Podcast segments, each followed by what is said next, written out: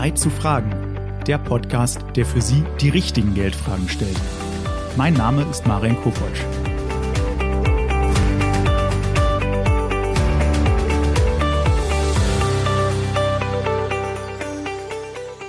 Herzlich willkommen zu einer weiteren Folge von Zeit zu fragen. Heute möchte ich über das wichtige, aber oft unterschätzte Thema Erben reden. Zusammen mit einem Experten will ich herausfinden, wie ich Geld richtig erbe und vererbe, worauf ich bei einer Schenkung oder einer Erbschaft achten muss und wie ich dieses Geld für meine Kinder nutzen und anlegen kann. Die Frage lautet heute also, wie kann ich mit einer Erbschaft ein Vermögen für Generationen aufbauen? Darüber spreche ich heute mit Frank Brath. Herr Brath ist Spezialist zum Thema private Nachfolgeplanung bei der Deutschen Bank.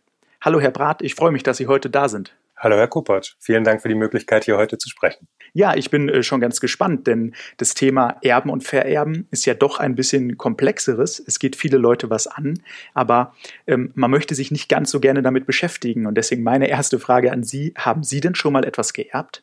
Ich selbst habe tatsächlich noch nicht geerbt, ähm, worüber ich aber auch nicht böse bin, weil das eben auch bedeutet, dass all die Menschen, die mir nahestehen, die ich liebe, noch am Leben sind. Und insofern macht es mich nicht unglücklich, selbst noch nichts geerbt zu haben. Aber beruflich habe ich natürlich sehr, sehr viel mit diesen Dingen zu tun.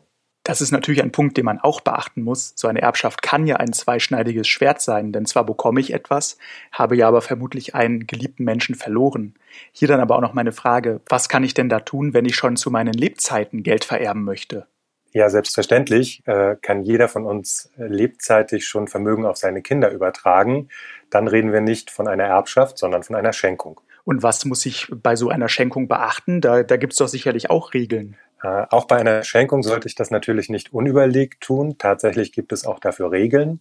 Es hängt natürlich davon ab, was ich verschenke, Geld oder eine Immobilie. Gibt es unterschiedliche Verfahrensweisen. Und ich sollte, wenn ich etwas verschenke, zum einen die Steuer im Auge haben, damit ich keine Freigrenzen überschreite, und zum anderen auch die Sicherheit des Vermögens, das ich an meine Erben gebe. Wenn ich da an meine Erben schon etwas äh, verschenke und ähm, die stellen jetzt vielleicht mit dem Geld was an, was mir nicht so passt, habe ich da noch Chancen zu sagen, ähm, hör mal, so geht es nicht oder ist das, gehört das Geld dann einfach schon meinen Kindern? Tatsächlich kommt das darauf an, äh, inwieweit ich vorher darüber nachgedacht habe. Da gilt der alte Kinderspruch, geschenkt ist geschenkt, wiederholen ist gestohlen. Und von daher, wenn ich es mal einfach so übergeben habe, ist das Geld meiner Erben und die können im Prinzip damit tun und lassen, was sie wollen. Ich habe aber die Möglichkeit, im Rahmen der Schenkung natürlich gewisse, ich nenne das mal, Bedingungen zu stellen oder Vorsichtsmaßnahmen zu ergreifen, die mir auch im Nachgang noch Rechte an diesem geschenkten Geld sichern. Mhm, Sie haben es eben auch schon angesprochen. Einmal gibt es Freibeträge bei einer Schenkung und die Steuer. Meine erste Frage, wie hoch ist denn dieser Freibetrag? Dieser Freibetrag ist gar nicht so gering tatsächlich. Ähm, wenn ich meinen Kindern etwas schenken möchte, dann kann ich jedem meiner Kinder 400.000 Euro schenken. Wenn ich Enkelkinder habe und die auch mit bedenken möchte, dann kann ich jedem Enkelkind 200.000 Euro übertragen. Das heißt, je nach Größe meiner Familie kann ich teilweise erhebliche Vermögen steuerfrei in die nächsten Generationen bringen. Denn diese Freibeträge hat sowohl, wenn wir jetzt mal in dem Bild bleiben, der Großvater wie auch die Großmutter. Also jeder kann 400 bzw. 200.000 an die Kinder übergeben. Mhm, das ist ja schon auf jeden Fall eine ganze Menge. Und das bedeutet, ansonsten muss ich da als, als Vererbender oder der die Schenkung halt macht, nichts weiter bei der Steuer dann beachten, wenn ich diese, diese Freibeträge einhalte. Ähm, grundsätzlich ist es so, dass man also auch äh, Schenkungen, die innerhalb der Freibeträge sind, beim Finanzamt anzeigen sollte. Es besteht da eine Anzeigenpflicht. Von daher, auch wenn man im Freibetrag ist, macht es Sinn, dann eine entsprechende Schenkungssteuererklärung abzugeben, damit das Finanzamt informiert ist. Verstehe, ja. Das macht auf jeden Fall Sinn, dann ist man auf der richtigen Seite. Ähm, da meine Frage aber noch zum Thema Immobilien, was Sie eben auch sagten. Was ist denn, ja, wenn ich halt eine Immobilie verschenken möchte und nicht einfach nur Geld? Wenn ich eine Immobilie verschenken möchte, dann kann, ist es ein wenig aufwendiger, schlicht äh, als Geld zu verschenken. Geld, da fülle ich eine Überweisung aus und weg ist es im Zweifel. Bei einer Immobilie muss ich natürlich einen Notar aufsuchen und der Notar wird einen entsprechenden Übertragungsvertrag machen. Das Ganze ist aufwendiger, verursacht dann auch Kosten. Den Notar muss ich bezahlen, das Grundbuchamt muss ich bezahlen. Insofern ist der Aufwand bei einer Immobilie höher. Dafür Da ich ohnehin einen Vertrag gestalte, ist es dort oft leichter, eben auch entsprechende Rückforderungsrechte, Absicherungsklauseln oder sonstige Dinge mit einzubauen für den Fall, dass mein Erbe, mein Beschenkter in dem Falle ja, ähm, nicht so mit dem Vermögen umgeht, wie ich mir das vorstelle. Okay, da sehen wir schon, es ist ein sehr emotionales Thema, das ganze Thema Erben, Vererben und Verschenken, denn wir haben gesehen, wenn ich schon zu Lebzeiten Geld an meine Kinder weitergeben möchte, dann ist das eine Schenkung. Aber auch bei einer Schenkung gibt es wichtige Regeln. Ähm, man muss auch die Steuer beachten. Zwar gibt es Freibeträge, die relativ hoch sind. Da muss man dann im Zweifel halt immer gucken. Man muss aber auf jeden Fall eine Schenkung beim Finanzamt anzeigen, damit es einfach alles seine Richtigkeit hat und man bei diesem emotionalen Thema nicht noch mehr äh, Belastung erfährt. Da ist jetzt dann aber auch meine Frage an Sie. Ähm, wissen Sie das? Wie viel Vermögen wird in Deutschland so jedes Jahr vererbt und mit welchen Wünschen oder Sorgen kommen so die Leute an, die eine Schenkung oder ein Erbe bekommen haben? Also tatsächlich gibt es unterschiedliche äh, Statistiken und Umfragen zu diesem Thema. Ähm, es sind unglaublich hohe Werte, wenn man die Jahreszeiträume anguckt. Wir reden über Billionen von Euro, die innerhalb von wenigen Jahren tatsächlich äh, den Eigentümer wechseln an der Stelle. Also wirklich große Zahlen ähm, in diesem Bereich. Und ähm, die Hauptsorge, mit der die Menschen, die das Vermögen bekommen, meist ja im Vorfeld sogar noch konfrontiert sind, ist die, dass sie sich wünschen, dass derjenige, der ihnen das Vermögen hinterlässt, die Dinge gut und eindeutig geregelt hat. Also äh, in der Umfrage des Allensbach-Institutes ist es tatsächlich so, dass eben die größte Sorge auch der Erben ist, dass sie in Streit geraten, weil der Nachlass nicht ordentlich niedergeschrieben wurde. Und wie ähm, stelle ich dann sicher als Vererbender, dass einfach alles ordentlich geregelt ist und dass es dann keinen Streit bei meinen Nachfahren gibt?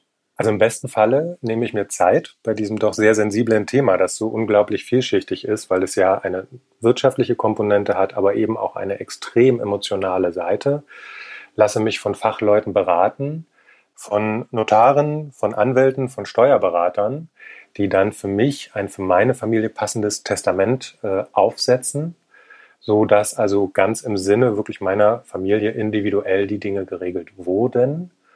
Und äh, über diese Verteilung hinaus, wer bekommt was, wie ist es mein Wille, wie halte ich es für sinnvoll, macht es tatsächlich auch Sinn, diese Abwicklung eines Nachlasses nochmal extra zu überdenken und gegebenenfalls auch mit einem Testamentsvollstrecker zu arbeiten. Da ist dann noch ähm, meine Frage, wissen Sie so, dass aus Erfahrungen oder auch aus Statistiken, aus Studien, ähm, was stellen die Menschen denn dann mit einem Erbe, was sie bekommen haben, an? Das ist so vielfältig wie die Menschen selbst. Aber ich äh, weiß, dass es ein paar Hauptpunkte gibt. Viele nutzen dieses Vermögen, äh, um ihre eigene Altersvorsorge aufzubessern, um äh, sich eine Immobilie anzuschaffen, beziehungsweise Kredite für die eigene Immobilie abzuzahlen und dann ist ein auch ganz erheblicher Aspekt, dass Konsumwünsche erfüllt werden, die man sich sonst einfach nicht erfüllen würde. Und äh, kommt es auch vor, dass die Menschen, die etwas geerbt haben oder geschenkt bekommen haben, damit auch schon etwas für ihre Kinder tun wollen? Also vielleicht die Ausbildung finanzieren oder ja, den Kindern einfach unter die Arme greifen oder gibt es das eher nicht so viel? Das ist auch äh, immer wieder Bestandteil dessen, dass man natürlich darüber nachdenkt, wie kann ich das Vermögen sinnvoll dann quasi auch schon in die dann noch nächste Generation weitergeben. Und tatsächlich ist es gar nicht so selten, dass Eltern auch wirklich, und ich finde es auch sehr, sehr sinnvoll im Übrigen, ähm, dass Eltern sich Gedanken darüber machen, Geld, was sie bekommen haben, schon so einzusetzen, um Ausbildungen, die heutzutage ja doch sehr, sehr teuer sein können, eben auch für die eigenen Kinder schon abzusichern. Das tun oft auch nicht nur die Eltern, die Erben, sondern auch die Großeltern, die in der Gestaltung dann auch schon überlegen, wie sie ihre eigenen Enkelkinder mit absichern können. Und das halte ich für sehr, sehr sinnvoll. Und das, das ist ein interessanter Punkt. Was äh, können Großeltern denn da tun, wenn sie schon an ihre Enkelkinder denken möchten? Großeltern haben verschiedene Möglichkeiten. Zum einen können sie ihre Enkelkinder testamentarisch bedenken, können ihnen Summen zukommen lassen, die dann unmittelbar auch dem Enkel zur Verfügung stehen. Was alternativ sehr häufig gemacht wird, ist tatsächlich, dass sich die Großeltern auch mit ihrer Bank in Verbindung setzen, um dort dann neben dem Testament, so will ich es mal nennen, noch Verträge abzuschließen, die schon direkt für die Enkelkinder sind, die dann ganz individuell geplant werden können mit ihrem Bankberater, um zu gucken, was ist das Ziel, geht es ihnen um die Ausbildung, geht es ihnen vielleicht schon gar, sogar in sehr weiser Voraussicht um die Altersvorsorge der Enkel, denn auch die werden später mutmaßlich einen sehr, sehr hohen Bedarf haben. Und dann kann man schauen, wo man dort aktiv werden möchte. Okay, also es ist ein interessanter Punkt, ähm, dass auch Großeltern nicht nur an ihre Kinder äh, denken, sondern halt dann auch an ihre Enkel und den Enkelkindern schon etwas vererben. Ähm, Sie haben auch gesagt, in Deutschland werden teilweise sehr hohe Beträge insgesamt vererbt. Und die Hauptsorge der Erbenden ist oft, ähm, dass halt nicht alles gut und eindeutig geregelt ist. Also dass dann halt mit dem Erbe noch Ärger auf einen zukommt. Und damit sowas nicht passiert, sollte das Testament einfach schon vorher ordentlich geregelt sein. Und man sollte immer noch mal mit, mit den Fachleuten einfach darüber schauen, dass da alles gut passt. Und das bringt mich dann auch zum nächsten Thema. Wie und wodurch erfahre ich denn, dass ich etwas geerbt habe oder dass ich etwas erben werde? Gibt es da irgendwelche Abläufe? Also tatsächlich hängt das auch davon ab, auf welchem Wege, will ich es mal nennen, der Nachlass zu mir kommt. Wenn wir jetzt wirklich über die engste Familie reden, dann erfahre ich ja in der Regel, dass meine Eltern verstorben sind. Und im besten Falle weiß ich auch, ob es ein Testament gibt oder ob eine gesetzliche Erbfolge greift. Und äh, je nachdem, in welcher Variante wir uns bewegen, gehen dann auch die Abläufe weiter. Also von daher kann man das leider auch nicht allgemeiner sagen. Aber im Grunde wird es so sein, dass ich als derjenige, der erbt, ähm, mit dem Nachlassgericht in Kontakt treten muss, um dann entweder das Testament eröffnen zu lassen oder alternativ, wenn es keinen gibt, mir die Erbfolge über einen Erbschein dokumentieren zu lassen und mit einem dieser Dokumente kann ich dann im Nachgang den Nachlass regeln, kann mit den Banken reden, kann äh, mit den Grundbuchämtern reden und kann auch die Verträge meiner Eltern dann gegebenenfalls entsprechend kündigen. Mhm. Das bringt mich auch dann noch zu einer Frage, davon hört man ja auch hin und wieder mal, dass mir vielleicht Schulden vererbt werden. Muss ich die dann auch übernehmen oder kann ich dann irgendwie sagen, nee, ich möchte damit nichts zu tun haben? Das wäre schön. Also tatsächlich Rosinen picken ist an der Stelle nicht angesagt. Wenn ich etwas erbe, dann trete ich in die Fußstapfen ähm, des Verstorbenen. Das bedeutet, ich übernehme alle Rechte, ich übernehme aber auch alle Pflichten. Und insofern erbe ich auch Schulden mit.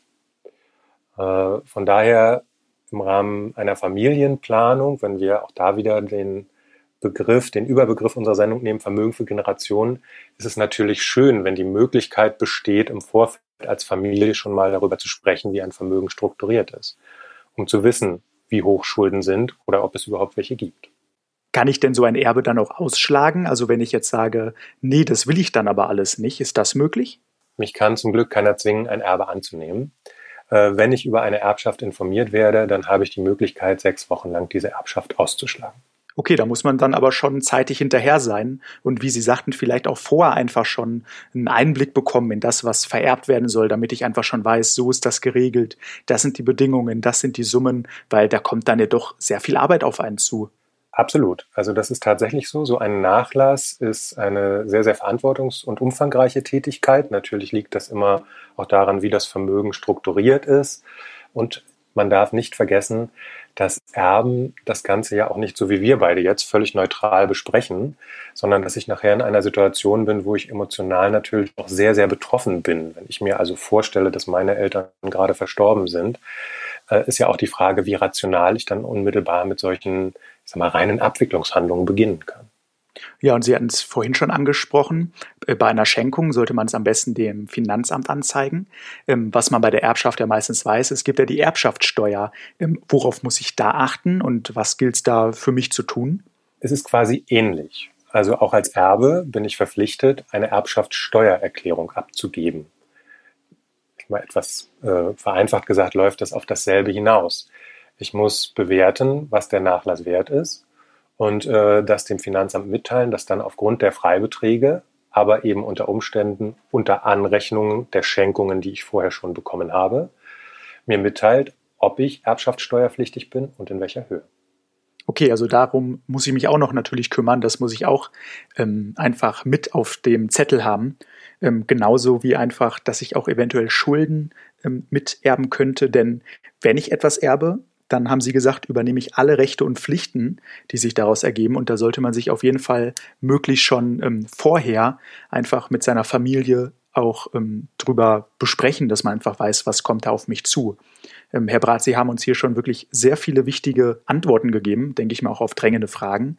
Mich würde jetzt noch interessieren, und ich denke unsere Zuhörer auch, können Sie noch mal zwei, drei ganz kurze Punkte sagen, worauf ich bei einem Erbe und bei einer Schenkung achten sollte? Zunächst machen Sie sich Ihre eigene Ausgangssituation bewusst. Wie viel von Ihrem Vermögen benötigen Sie noch, bevor Sie es verschenken? Achten Sie darauf, ob Sie im Nachgang noch Zugriff darauf haben möchten oder ob Sie wirklich darauf verzichten können. Als der Beschenkte achten Sie darauf, dass Sie äh, das mit dem Finanzamt sauber klären. Und dann, das ist jetzt natürlich etwas Persönliches, aber finde ich auch, dass man immer die Verantwortung hat, mit diesem erworbenen Vermögen auch irgendwie sinnvoll umzugehen und es vielleicht auch sinnvoll weiterzutragen bis in die nächste Generation. Lieber Herr Brat, danke nochmal für diese super Checkliste und dann bedanke ich mich ganz herzlich bei Ihnen für dieses Gespräch. Ich danke Ihnen.